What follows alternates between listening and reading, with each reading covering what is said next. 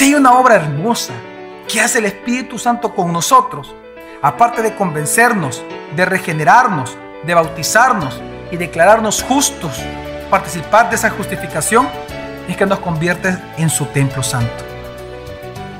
Bienvenido a Gracia y Verdad, un espacio donde aprenderemos sobre la palabra de Dios a través de las prédicas del pastor Javier Domínguez, pastor general de la iglesia Gracia sobre Gracia.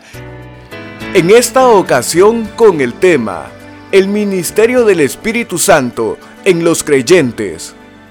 Parte 3. Hay otra obra muy especial que hace el Espíritu Santo en nosotros el día de nuestra conversión también. Y es que Él hace de nosotros su morada, es decir, su templo. Si hay una obra hermosa que hace el Espíritu Santo con nosotros, aparte de convencernos, de regenerarnos, de bautizarnos y declararnos justos, participar de esa justificación, es que nos convierte en su templo santo.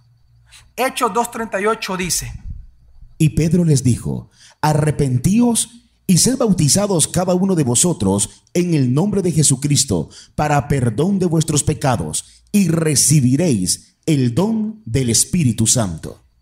Pedro les dijo, arrepiéntanse, sean bautizados en el nombre de nuestro Señor Jesucristo para perdón de vuestros pecados y entonces recibiréis ese mismo día, en ese mismo instante, el don del Espíritu Santo. Fíjese bien, qué especial es entender que Dios nos da a nosotros un nuevo don, el día de nuestra conversión nos dio un nuevo don y el don es el mismo Espíritu Santo. Dios no nos dio algo, nos dio a alguien, a su Espíritu mismo, para que morara en nosotros. Por eso le digo a usted, el Espíritu Santo fue la respuesta de Dios a esa petición que le hacemos, no nos metas en tentación. Él nos da el Espíritu Santo, Él es el poder de Dios en nosotros para no pecar cada día. Por lo tanto, por eso es que dice 1 Corintios 3:16 acerca de este don del Espíritu. ¿No sabéis que sois templo de Dios y que el Espíritu de Dios habita en vosotros? El Espíritu de Dios habita en nosotros y por lo tanto Dios nos ha convertido en su qué? En su templo. ¿Y por qué Dios tenía que hacernos su morada a nosotros? Porque es lo que estamos tratando de responder. ¿Para qué precisamente? ¿Para qué Dios nos hace su morada? Para dos cosas Él nos convierte en su templo santo. Para dos cosas. Primero, para que veamos una vida que glorifique a Cristo Jesús. Quiero que explicarle una vez más. En la vieja naturaleza, usted no podía glorificar a Cristo. Aunque usted fuera perdonado sus pecados, en usted no habría capacidad de vivir la vida santa y justa que se requiere ante Dios. Pero cuando Dios nos da una nueva naturaleza, el Espíritu Santo viene a morar en nosotros. Y porque viene a morar en nosotros, hoy nosotros podemos vivir la vida santa que Él requiere. Y esto me lleva al segundo punto, la segunda razón por la cual Él nos hace templo de su Espíritu, para tener comunión íntima con el Padre. Quiero hacer una pregunta muy importante. ¿Cómo un Dios santo puede tener comunión perfecta con un depravado total?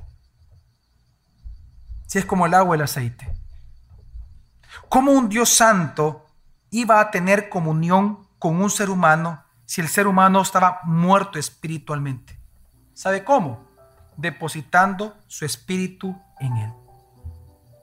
Cuando Él da una nueva naturaleza en nosotros, es en esa nueva naturaleza, en esa naturaleza divina que Dios nos dio, precisamente es que Él mora en nosotros.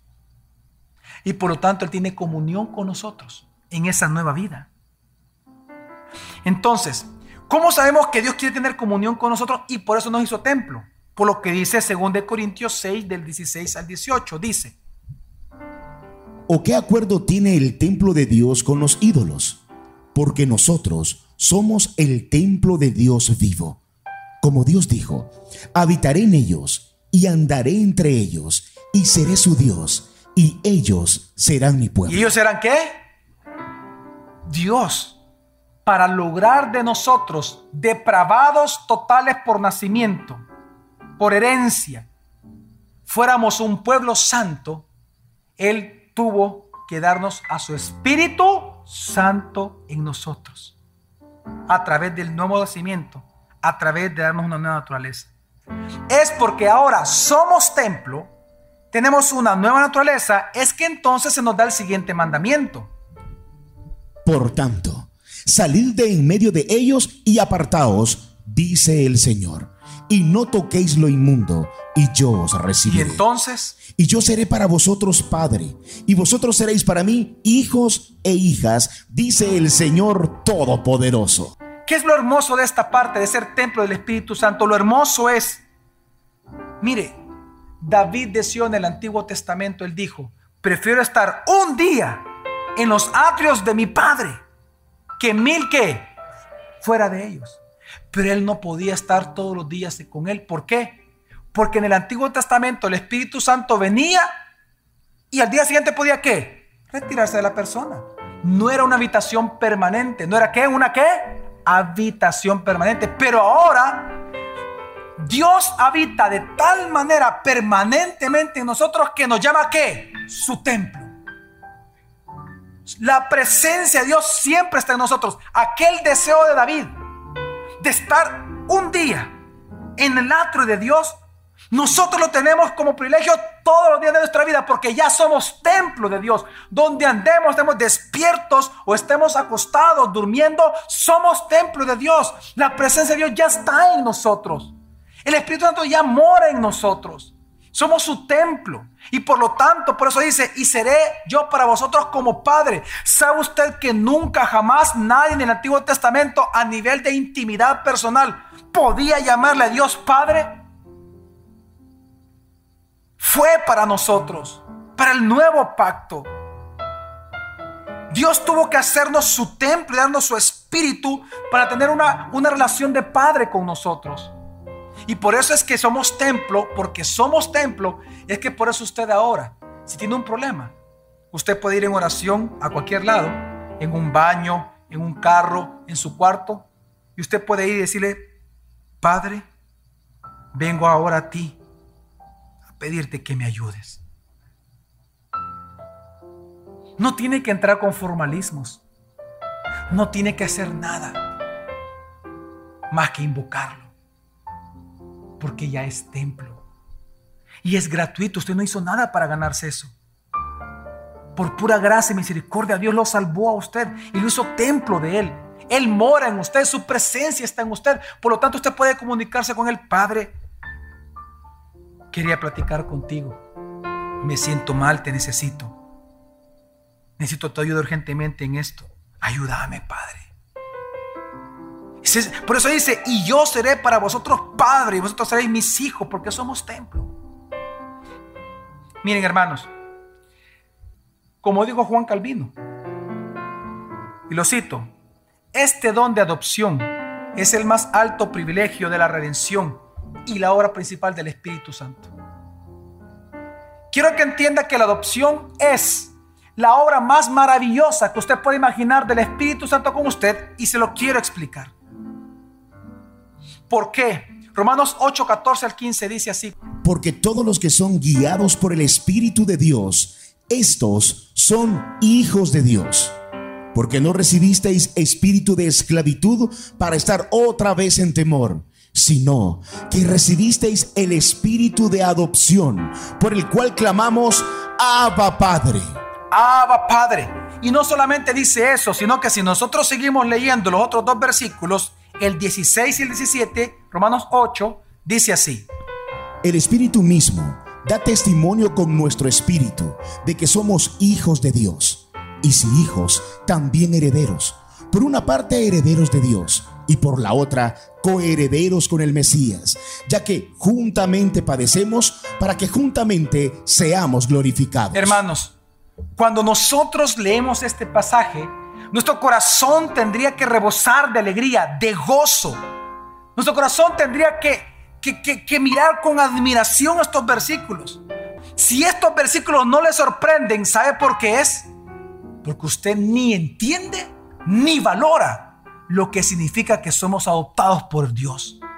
Pero por eso quiero explicarle, para que entienda en qué consiste esta obra maravillosa del Espíritu Santo, para que usted admire lo que está diciendo acá. Dice, porque todos los que son guiados por el Espíritu de Dios, estos son hijos de Dios. Dice, porque no recibiste espíritu de esclavitud para estar otra vez en temor, sino que recibiste el espíritu de qué? Quiero que entienda algo. El Espíritu Santo lo pudo haber convencido a usted, lo pudo haber regenerado, lo pudo haber bautizado, lo pudo, haber participado de la justificación, pudo haberlo llenado con muchas cosas, pero no significa que usted vino a ser hijo. Hay una obra en específico que hace el Espíritu Santo que es lo que nos convierte en hijos. ¿Y qué es? La adopción. Pero ¿por qué no la entendemos? ¿Sabe por qué? Porque cuando nosotros nos habla de adopción pensamos en nuestro sistema adoptivo. Para nosotros, cuando conocemos una familia que adoptó, nosotros pensamos que es algo peyorativo. Se adopta un niño huérfano, un niño de la calle, y uno siente que está haciendo una obra maravillosa hasta de bondad y amor, de misericordia. Pero en los tiempos de Pablo, cuando él está hablando de eso, lo que menos está diciendo es eso. Porque para Roma, en el tiempo bíblico, la adopción no era nada peyorativo ni de segunda clase. Era algo primordial. ¿Cómo así? Y ahí viene el punto. ¿Por qué Pablo es tan efusivo cuando habla del espíritu de adopción? Nosotros aún siendo convertidos, nosotros éramos parte de la familia, éramos parte de la iglesia, pero lo que nos convierte en hijos de Dios es la adopción. ¿Por qué, pastor? Lo que pasa es que para Roma la adopción era lo siguiente. Cuando un papá quería adoptar un hijo, lo que él hacía era esto. Solamente se adoptaba en aquel entonces para escoger a un hijo, a un joven como hijo, porque él tenía las cualidades o el carácter o las habilidades mejores incluso que sus hijos naturales y sobre él iba a heredar todo lo de él.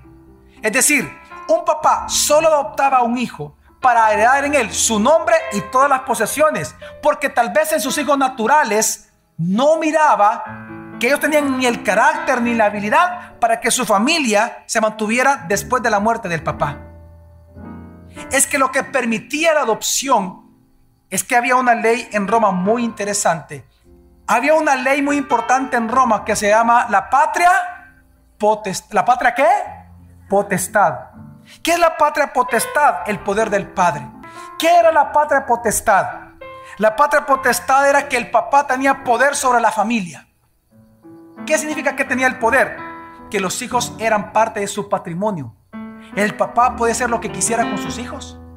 Si él quería que vivieran, vivían. Si él los quería matar, Roma no se lo impedía, ni era condenado en nada, porque eran su qué? Su propiedad.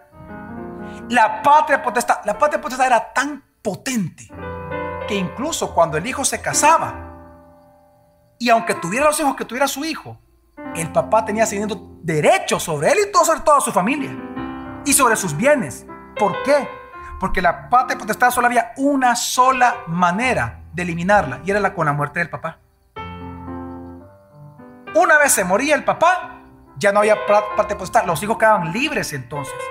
Entonces, fíjese bien, porque los hijos eran de, de esta clase, es que la adopción se hacía difícil e importante. La adopción era un proceso muy, pero muy, pero muy delicado y muy formal en Roma. ¿Por qué? Porque cuando venía un papá y miraba que sus hijos no tenían las cualidades para heredar todo porque lo iban a desperdiciar y él quería que la familia continuara, y él miraba en otro joven carácter, miraba fortaleza, habilidades, entonces él tenía que convencer al papá de ese niño que se lo diera. Entonces, ¿qué hacía el padre? Lo que hacía es que buscaba las, instancias de Roma, los jueces de Roma, los praters, y ellos entonces comenzaban a hacer lo que se conoce, lo que hoy se conoce como emancipación. Y a través de todo un litigio y todo un proceso engorroso, el papá adoptivo comenzaba a demostrar que él necesitaba a ese niño y trataba de convencer al otro papá, sea con dinero o con cualquier cosa, de que le diera a su hijo. Y luego de eso, había otro proceso que se llamaba la vindicación, en donde ya era precisamente el prater sellando que decía, ok, la patria potestad ya no le pertenece a fulano, sino que hoy pasa al nuevo padre. Ahora, ¿Sabe lo importante de esto? Lo interesante de todo esto es lo siguiente. Que cuando un hijo, por eso es que los que eran adoptados tenían 14, 15, 16 años. No eran niñitos, ya eran jóvenes, donde ya mostraban su carácter. Y el hombre más pudiente decía, yo quiero este como mi hijo. En este voy a heredar todo. Mi nombre, mis posesiones, todo. Entonces, pero lo interesante es que en este proceso de adopción pasaban cuatro cosas con el joven que era adoptado. ¿Cuántas cosas? Y aquí presta atención. El niño joven que era adoptado perdía todos los derechos de su antigua familia. Es decir, él ya no podía heredar de su antiguo padre. Es más, para Roma, él nunca tuvo un padre. Él nunca tuvo una madre. Nunca tuvo hermanos. Él perdía todos los derechos de su antigua familia, pero adquiría por derecho todos los beneficios y la herencia de la nueva familia. Automáticamente él, él quedaba desligado de su familia anterior. Era como que si él nunca hubiera existido o como que su primera familia nunca hubiera existido. Por lo tanto, lo segundo que pasaba es que él heredaba de su nuevo padre todo. ¿Qué significaba eso? Que aunque ese papá que lo adoptó después tenía más hijos naturales, ninguno le podía quitar a él nada. Nada. Nada de nada. Todo le pertenecía a él, al menos que el papá repartiera a todos por igual. Pero nadie le podía quitar a él su parte. Porque él era un hijo legítimo de nuevo padre para Roma. Tercero, oiga esto. ¿Qué pasaba con el adoptado? La vieja vida que el adoptado llevó en la otra familia quedaba completamente anulada y destruida. Era como que si él nunca hubiera vivido. ¿Sabe lo que hacía el Prater? Rompía lo que para nosotros es la partida del nacimiento. Lo que hacía Roma era destruir toda la evidencia. Como que, como que él nunca nació en la antigua familia. No solamente era desligado de su antigua familia, sino que todo su pasado era borrado completamente. Y todas sus deudas que el niño tenía posiblemente en esa edad quedaban canceladas en el acto. Todas sus actividades pasadas quedaban borradas. Su vida pasada era borrada. Todo dejaba de existir.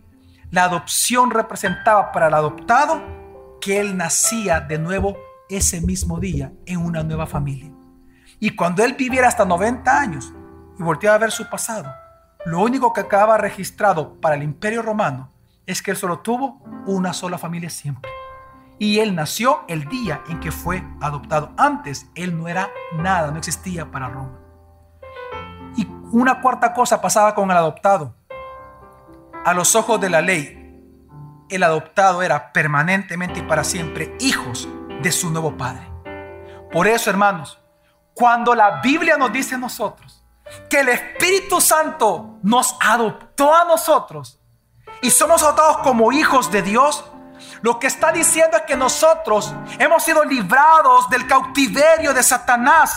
Ya no formamos parte de la familia de Satanás. Perdimos los derechos de condenación, de esclavitud, de pecado, de transgresión, de corrupción. Y ahora ganamos los nuevos derechos como hijos de la gran familia de Dios. Somos hijos legítimos de Dios. Por lo tanto, plenamente y para siempre, nada ni nadie nos podrá separar del amor de nuestro Padre que es en Cristo Jesús. Somos hijos legítimos de Dios, tan legítimos que ahora nosotros somos herederos de la misma herencia que Cristo heredó. Lo que Cristo heredó en la cruz con su sangre, nosotros lo heredamos por gracia sin haber hecho nada. Y por lo tanto somos coherederos con Cristo de toda la herencia que a Él le correspondía. Él la comparte con nosotros ahora por toda la eternidad. Porque somos hijos. Somos herederos. ¿Y sabe qué es lo más sorprendente? Que por eso nuestra vida pasada ha quedado completamente anulada, ya terminó, ya pasó, la deuda fue cancelada. Teníamos una deuda enorme por nuestros pecados, condenados eternamente por Dios, pero la deuda quedó cancelada, fue clavada en la cruz, roto el decreto. Nuestra vida pasada ya es algo viejo. Es aquí que todas las cosas fueron hechas nuevas, dice la escritura. Todo quedó saldado y cancelado en la cruz del Calvario. Por lo tanto, hoy somos nuevas criaturas, somos hijos de Dios, verdaderos hijos eternamente de nuestro Padre. Y por lo tanto, sabemos que Él nos va a amar entrañablemente por toda la eternidad. Como ama a su Hijo, así ahora Él nos ama a nosotros porque ya somos hijos de Dios, siendo el primogénito entre muchos hermanos. Jesucristo, nuestro hermano mayor. Así como el Padre ama al Hijo, así ahora el Padre lo ama a usted para siempre. Por eso la escritura dice en Romanos 8, 35, 38, 39, ¿quién nos separará del amor de Mesías? Claro, Pablo después de escribir la adopción, es que escribe esto, ¿quién nos separará del amor del Mesías? Tribulación, angustia, persecución, o hambruna, o desnudez, o peligro, o espada. Porque he sido persuadido de que ni la muerte, ni la vida, ni ángeles, ni gobernantes, ni lo presente, ni lo porvenir, ni las potestades, ni lo alto, ni lo bajo, ni ninguna cosa creada podrá separarnos del amor de Dios que es en Jesús el Mesías, Señor nuestro. Y todo esto es por una bendita obra, la adopción. Usted pudo haber sido perdonado Usted puede haber recibido nueva naturaleza. Usted puede haber sido justificado. Fue convencido de pecado. Fue bautizado. Pero si no hubiera sido por esta obra de adopción, usted no sería hijo de Dios. Pero usted es hijo. Y de la misma manera en que el Padre ama entrañablemente al Hijo, así el Padre hoy le ama a usted y me ama a mí. Para siempre para siempre. Por eso yo le decía a usted, si usted al leer estos versículos de Romanos 8, sus entrañas no se mueven a adorar a Dios, usted no entiende la adopción. La obra más grande que el Espíritu Santo ha hecho en nosotros es la adopción. La gente cuando habla del Espíritu Santo, sí, los dones, el poder. Esa visión miope es, es ridiculizar al Espíritu. El Espíritu es más grande que eso. Su obra es maravillosa. Él es el que hace todo esto en nosotros. Nos convirtió en hijos. Cuando no lo merecíamos, estábamos muertos en delitos y pecados, merecíamos la condenación eterna. Él en misericordia vino y nos adoptó como hijos de nuestro Padre ahora.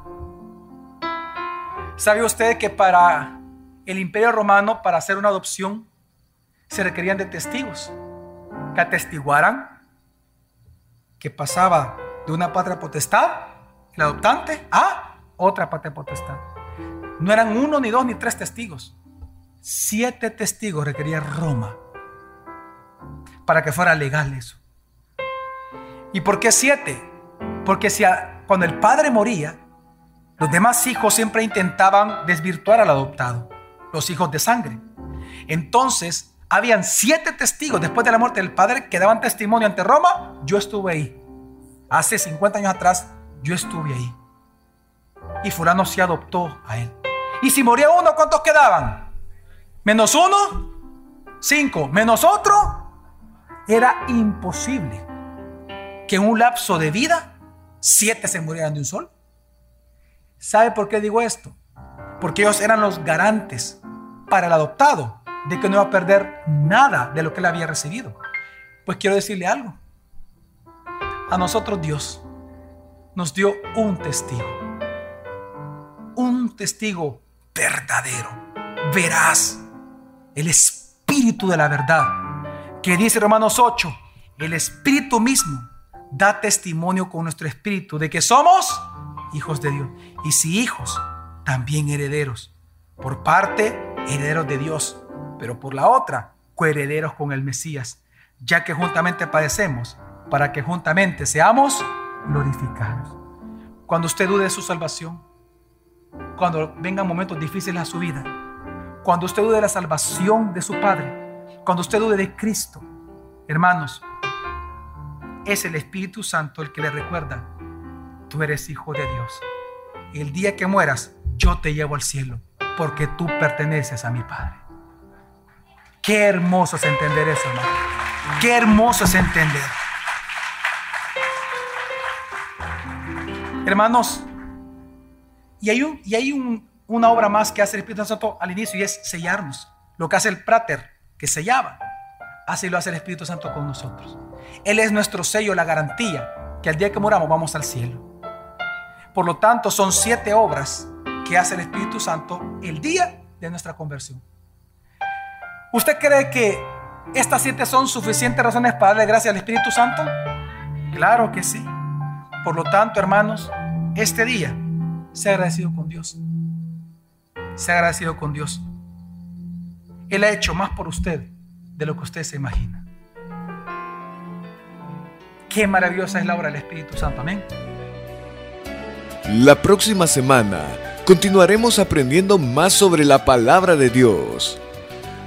Gracia y verdad con el pastor Javier Domínguez es una producción de la iglesia Gracia sobre Gracia Puedes encontrar más recursos como este en nuestra página web, graciasobregracia.org.